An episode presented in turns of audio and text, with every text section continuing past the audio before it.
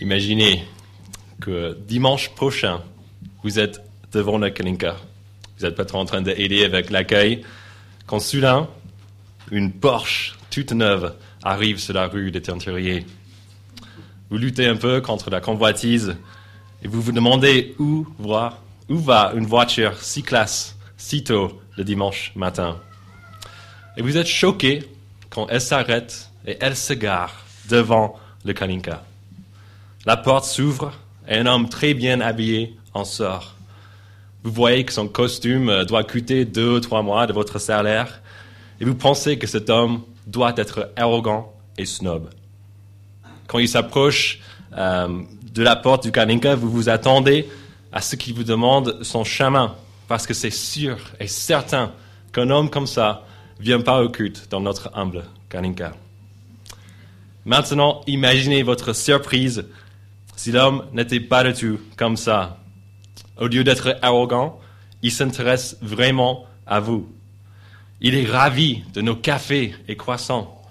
Il sourit et reste attentif pendant tout le culte. Et après, il est le premier à emplier les chaises et il essaie même de nettoyer la machine à café malgré sa montre haut de gamme.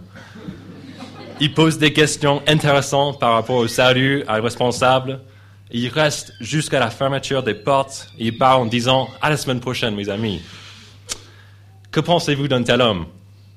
N'est-il pas la recrue parfaite pour notre Église? Il est riche, gentil et serviable.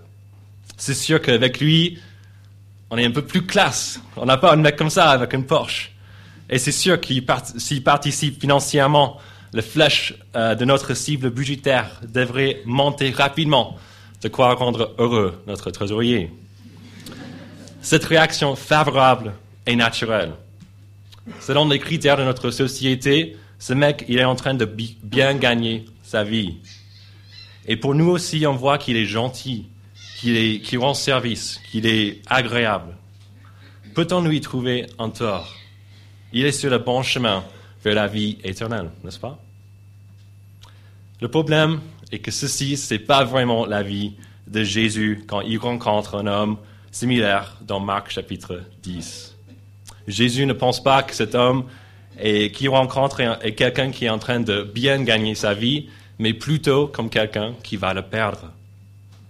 Pour Jésus, l'argent et la réussite n'égalent pas la vie éternelle. Donc pour Jésus, la vie éternelle est, est différente. Et ce n'est pas pour les gagnants de ce monde, c'est pour les perdants.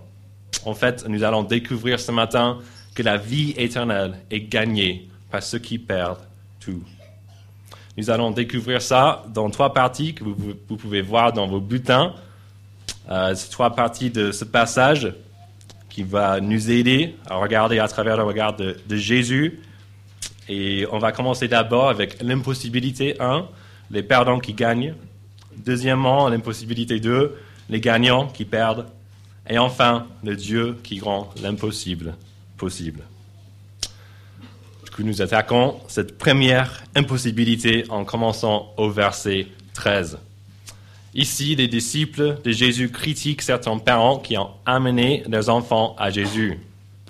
Les disciples ici sont un peu comme les videurs de Jésus. Et selon eux, Jésus a plein d'autres choses plus importantes à faire que de gaspiller le temps avec les enfants. Si vous vous rappelez de la prédication euh, de Jonathan sur euh, la fin du chapitre 9, il nous a expliqué que les enfants de cette époque n'étaient pas du tout bien vus. Ils, avaient, ils étaient plus euh, comme des fardeaux ils, ils apportaient rien, ils étaient sans valeur sociale. Du coup, c'est un peu normal la réponse des disciples. Mais Jésus, il ne s'adapte pas aux normes sociales et il bénit ses enfants au verset 16. Mais avant de faire cela, Jésus utilise ses enfants pour enseigner à ses disciples la première impossibilité de notre texte. Regardez avec moi le verset 14 et 15. Jésus dit, Laissez les petits enfants venir à moi et ne les en empêchez pas, car le royaume de Dieu est pour ceux qui leur ressemblent. Je vous le dis en vérité, celui qui n'accueille pas le royaume de Dieu comme un petit enfant n'y entrera pas. Jésus nous dit dans ces versets que pour entrer dans ce royaume, il faut l'accueillir comme un enfant. Les enfants, les habituels perdants, sont ceux qui gagneront ce que tout le monde cherche, à savoir la vie éternelle. Mais qu'est-ce que cela veut dire, rassembler un enfant?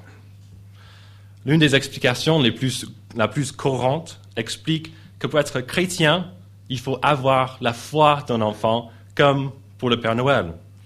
Du coup, il faut avoir une foi aveugle, ne pas rechercher la vérité ou demander des preuves, ne pas poser des questions difficiles, croire seulement.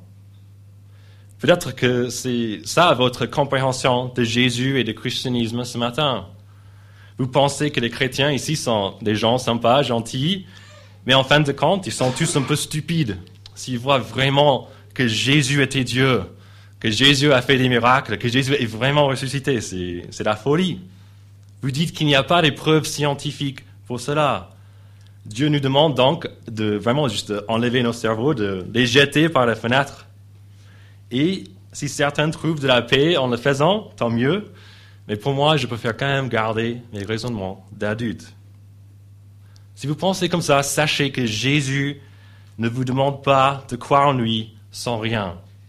Non, il nous a laissé ses enseignements et ses actes qui sont là pour nous montrer qui il est.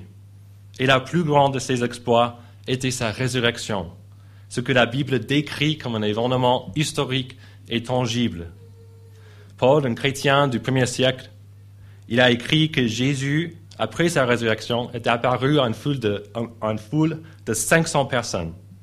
Il a même dit que beaucoup de ces personnes étaient encore vivantes et qu'il fallait seulement leur demander si on voulait s'en assurer. Quand vous mettez la Bible à l'épreuve, vous voyez qu'on a plus de preuves pour son historicité et pour l'historicité de la résurrection de Jésus que pour n'importe quel autre événement ou document de l'Antiquité. La foi d'un chrétien n'est pas une foi aveugle, mais une foi fondée. Mais qu'est-ce que Jésus voulait dire? Si Jésus ne veut pas que ses disciples croient en lui sans fondement, que voulait-il quand il disait qu'il fallait ressembler à un enfant? Comme pour beaucoup de questions difficiles dans la Bible, l'une des meilleures stratégies pour trouver la bonne réponse est de jeter les dés. Et peut-être que vous ne me croyez pas, mais c'est bien stratégique parce que tu vois les dés, il y a six euh, faces, donc deux dés, deux dés, ouais. Donc tu les, tu les jettes comme ça. Et là, il y a combien de livres dans la Bible? 66. Donc là, c'est parfait. Donc tu, jettes des dés et d'abord tu as le livre, et puis après tu vas faire le chapitre, et après le verset pour trouver la bonne réponse. Si ça, euh, ça a l'air un peu stupide, c'est vrai que c'est stupide, désolé d'avoir même dit, mais en fait, la bonne réponse pour trouver beaucoup, beaucoup de réponses à nos questions, c'est de regarder le contexte dans notre passage. Du coup, on va passer directement à la deuxième possibilité sans résoudre la première. Et mon but ce matin, désolé, c'est vraiment de vous embrouiller au maximum. Donc, on passe au verset 17 à 22 qui nous montre la deuxième impossibilité des gagnants, qui perdent. Ces versets racontent euh, euh, la rencontre entre Jésus et M. Porsche.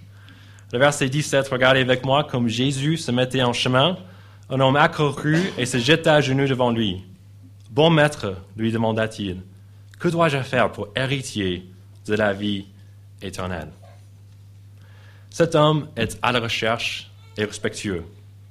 Et au verset 19 et au verset 20, on voit qu'il est aussi un homme moral. Il a bien obéi à, beaucoup de commandements depuis sa jeunesse. Il est réellement exemplaire. La recrue parfaite pour l'entourage de Jésus et pour la vie éternelle. Mais Jésus le voit comme quelqu'un qui ne manque, même Jésus le voit comme quelqu'un qui ne manque qu'une chose, ce qui est vraiment pas mal. Cet homme est si proche mais malgré tout, à la fin, il s'en va très triste. Il refuse de suivre Jésus, celui qui pense avoir la réponse à sa recherche de la vie éternelle. Ce gagnant perd. Mais qu'est-ce qui se passait entre son arrivée, il était enthousiaste, et son départ désenchanté Comment ce gagnant a-t-il perdu? C'est une impossibilité qui s'explique seulement quand nous voyons à travers le regard de Jésus. Dans son dialogue avec cet homme, Jésus lui montre qu'il comprend plein de choses importantes, mais qu'il se trompe c'est l'essentiel. Quel est l'essentiel qui lui manque? Regardons les toutes premières paroles de ces deux hommes à partir du verset 17. Cet homme dit, Bon maître, lui demanda-t-il, que dois-je faire, que dois-je faire pour hériter de la vie éternelle? Et Jésus lui dit, Pourquoi m'appelles-tu bon? Personne n'est bon si ce n'est Dieu seul. Je ne sais pas pour vous, mais cette réponse de Jésus me semblait très énigmatique au premier regard. L'homme pose une question euh, précise, de bonne foi, et Jésus, au lieu de lui répondre directement, sur ce truc euh, personne n'est bon si c'est Dieu seul. Jésus le casse. Et c'est juste merci Jésus pour euh, ces belles paroles, mais quel est le lien entre ces paroles et la question de cet homme? Pour Jésus, ces deux choses sont totalement liées parce que dans sa question au verset 17, cet homme montre déjà son incompréhension de l'essentiel. Le problème, il dit, regardez avec moi, que dois-je faire pour hériter de la vie éternelle Cet homme pense que c'est par nos œuvres qu'on mérite notre salut. Pour lui, il faut faire du bien pour être bon aux yeux de Dieu. On est ainsi récompensé avec la vie éternelle. Et si quelqu'un méritait le salut par ses œuvres, j'imagine que c'est certainement cet homme exemplaire. Mais ce n'est pas la réalité. Et Jésus donc lui dit au verset 18 que personne n'est bon sauf Dieu. Et par conséquent, si notre salut dépend de notre bonté, alors on est tous cuits, même M. Porsche. Mais quelle est la faute de cet homme? On n'a rien vu de méchant chez lui. Il a bien respecté les commandements, n'est-ce pas? Et, c'est vrai qu'il a obéi aux six derniers commandements que Jésus cite au verset 19, ces commandements qui parlent des relations humaines. Mais a-t-il obéi aux quatre?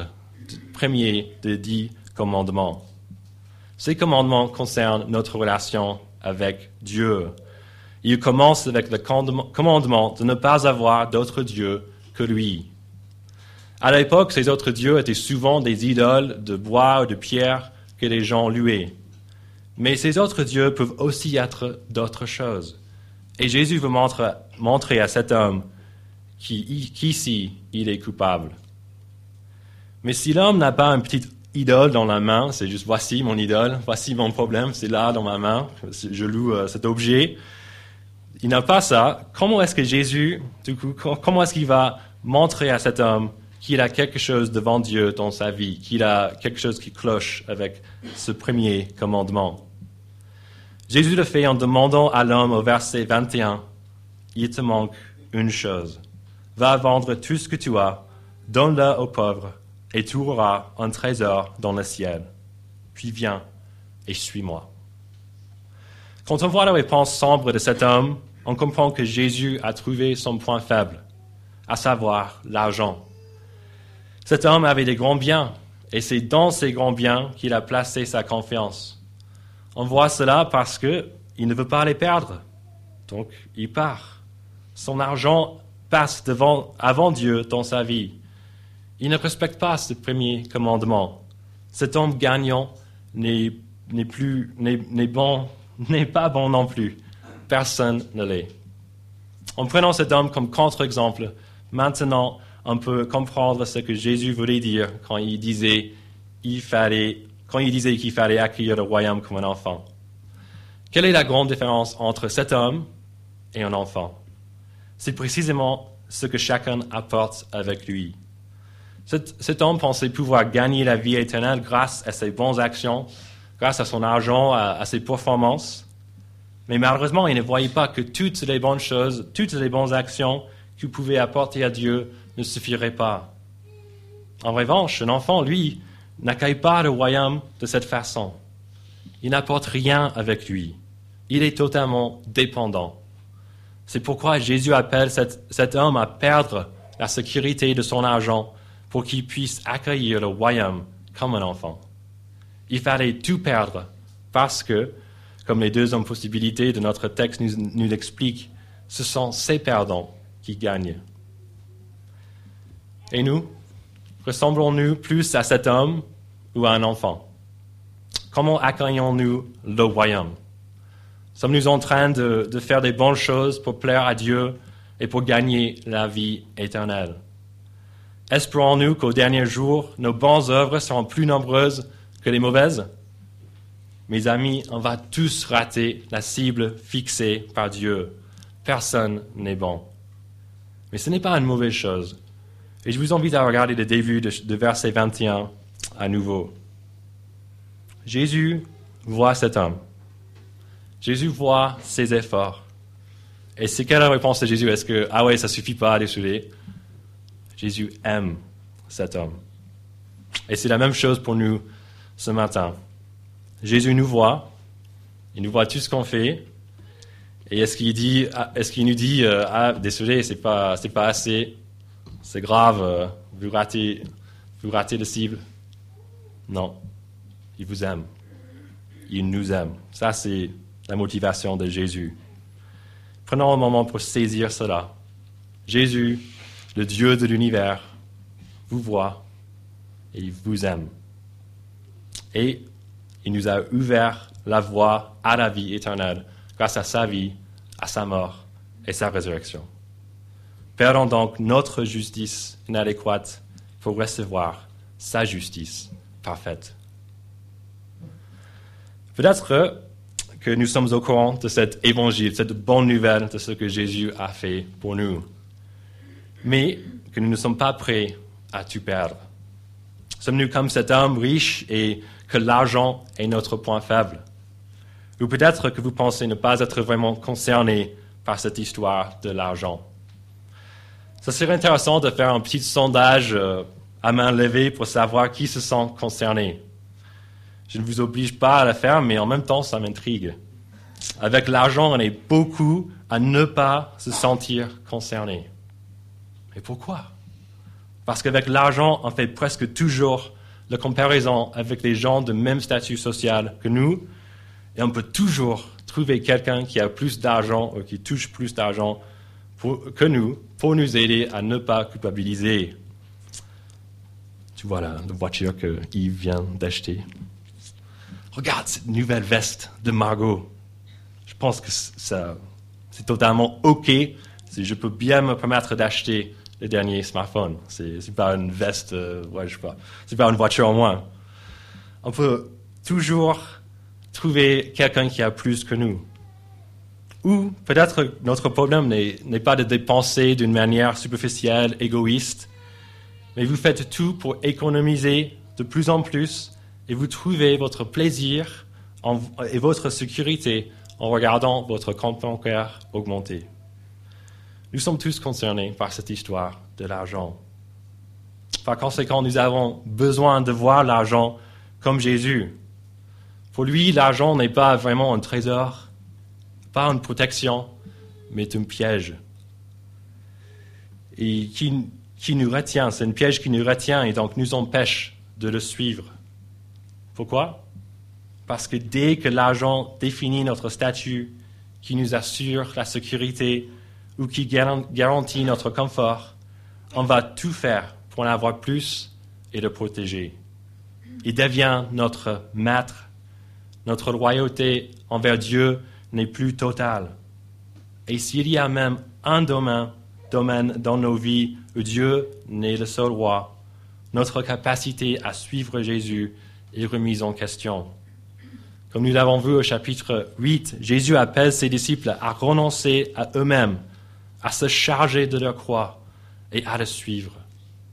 Jésus nous a déjà montré comment ça s'applique au domaine de pouvoir et du sexe les deux derniers dimanches. Et aujourd'hui, il nous appelle à cette radicalité avec notre argent, avec nos biens. Il nous appelle à tout perdre pour avoir et pour gagner la vie éternelle. Je ne sais pas pour vous, mais face à cet appel à, à tout perdre, je comprends un peu plus pourquoi cet homme est parti ce que Jésus demande est trop dur. Et Jésus le sait bien. Regardez avec moi comment il décrit la situation dans les versets 23 à 25. Regardant autour de lui, Jésus dit à ses disciples qu'il est difficile à ceux qui ont des richesses d'entrer dans le royaume de Dieu. Les disciples furent effrayés de ce que Jésus parlait ainsi. Il reprit, Mes enfants, qu'il est difficile d'entrer dans le royaume de Dieu.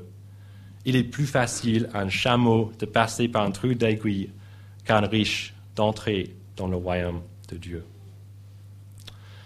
Donc Jésus, il sort ici une image avec un chameau. Et peut-être pour vous, euh, ce matin, vous n'avez pas beaucoup d'expérience avec des chameaux, et du coup cette image n'est pas super claire, c'est un peu obscur. Et si c'est votre cas, vous avez de la chance parce que j'ai préparé quelques images supplémentaires que peut-être Jésus euh, sortirait s'il était présent avec nous ce matin. On pourrait dire que il est plus facile de faire un tour du périphérique de Toulouse vendredi à 18h sans rencontrer un seul bouchon qu'à un riche d'entrer dans le royaume. Ou bien, il est plus facile de parcourir un kilomètre au centre-ville de Toulouse sans rencontrer une seule crotte de chien qu'un riche d'entrer dans le royaume de Dieu. Ou encore, il est plus facile, à la fin du culte ici au Kanika, de trouver plus de morceaux de chocolatine que de croissant qu'un riche d'entrer dans le royaume. Et moi, c'est nickel. Je vous invite à regarder là-bas. Il y avait un plateau à gauche, chocolatine. Un plateau à droite, croissant. Voici la preuve. Soyons honnêtes, mes amis, ces images, mes images ne sont pas vraiment à l'auteur de l'image de Jésus. Il y a peut-être une chance, même tellement petite, qu'elles peuvent se passer. Peut-être euh, un dimanche, euh, on invite beaucoup d'amis qui sont vraiment des, fans de croissants et on voit que tous les croissants disparaissent vite fait. Peut-être que c'est un jour férié et du coup vendredi à 18h, il n'y a pas de bouchon à Toulouse. Ou peut-être il y a juste plein de mecs qui sont en train de nettoyer après le chien et on peut, parcourir euh, un kilomètre et c'est c'est un miracle, il n'y a pas de de chien.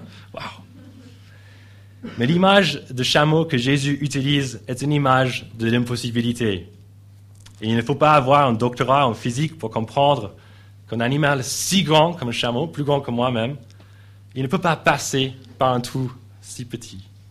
C'est donc impossible qu'un riche d'entrer dans le royaume. Donc nous avons vu jusqu'ici que le royaume de Dieu et la vie éternelle ne sont pas pour les riches considérés comme gagnants de cette, dans cette vie. Ils sont en revanche pour les perdants les gens qui abandonnent tout.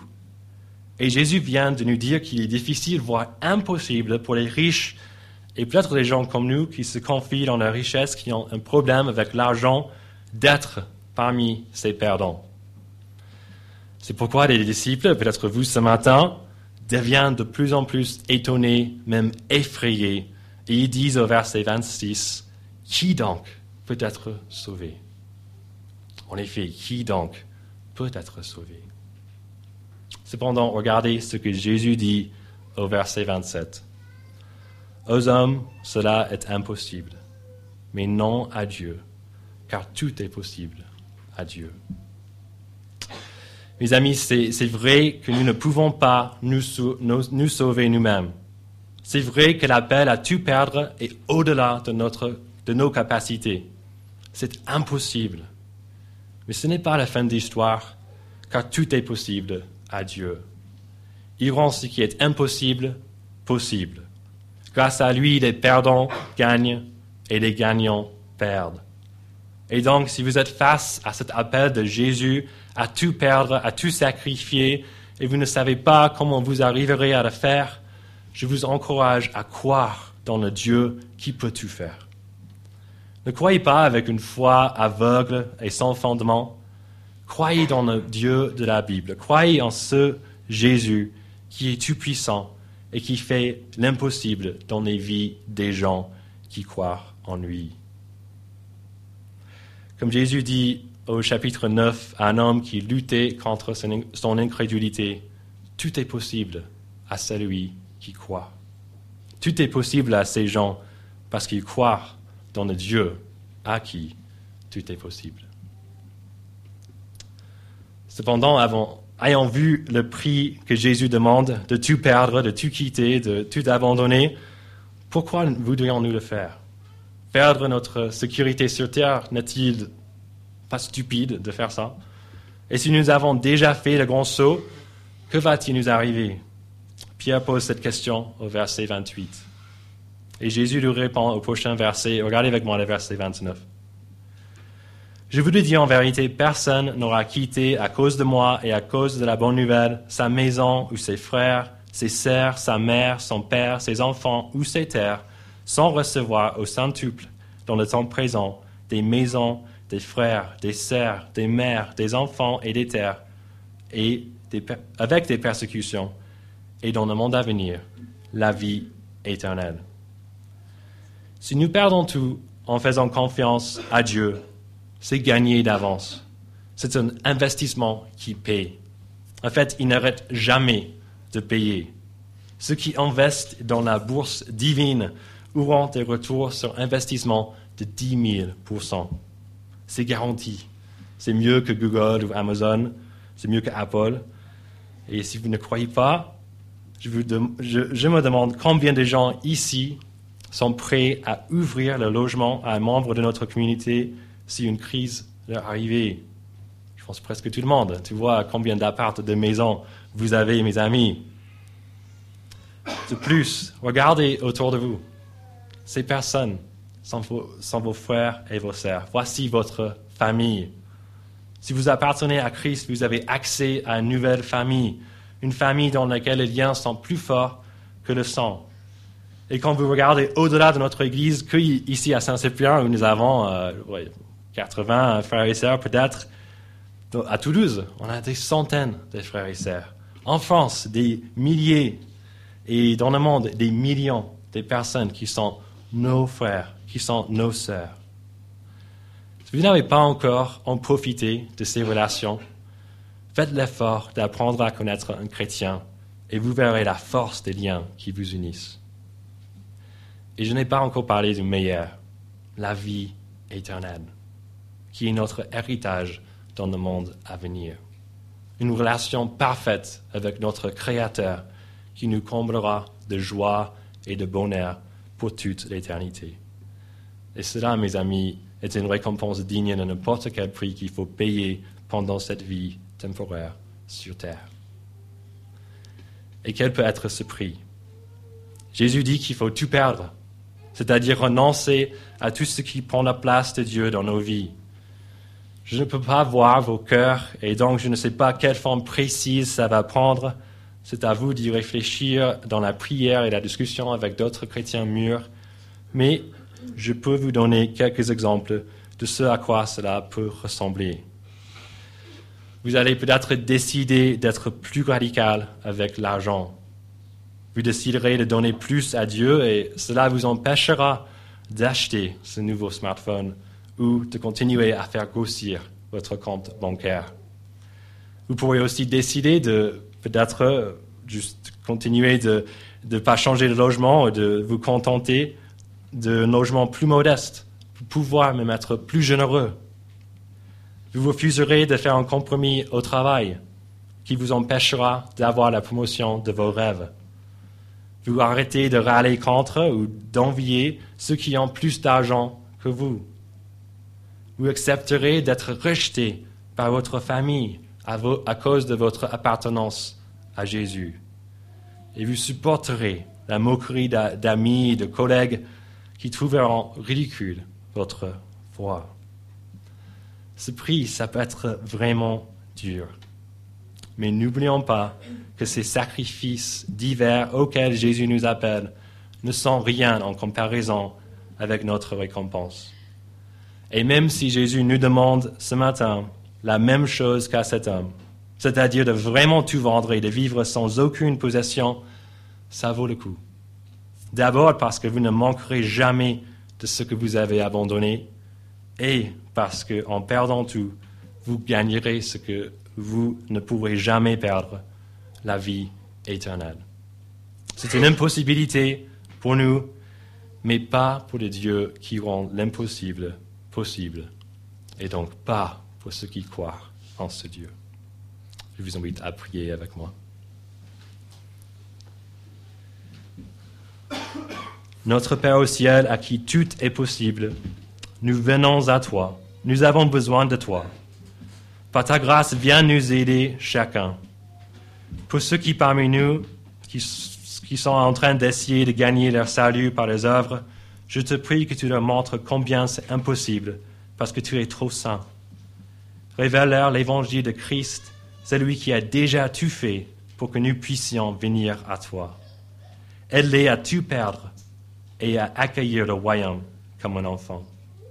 Seigneur, pour ceux parmi nous qui croient dans l'Évangile, mais qui ont du mal à tout perdre dans un domaine dans leur vie, soit financier, soit relationnel, soit un péché qu'ils ne veulent pas abandonner, Seigneur, aide ces personnes. Aide-les à voir l'enjeu qui existe. Ce n'est pas une situation légère, c'est une question de vie et de mort, de la vie éternelle. Et aide-les vraiment à voir que la vie éternelle mérite n'importe quel sacrifice qu'il faut donner. Et Père, pour ceux qui, parmi nous, euh, sont ici et qui pensent que cette histoire est sympa, mais pas du tout vraie, qui ne croient pas en toi, je te prie de leur montrer la nature temporaire de cette vie. Aide-les à voir que même s'ils gagnent le monde entier, ça ne sert à rien s'ils perdent leur âme.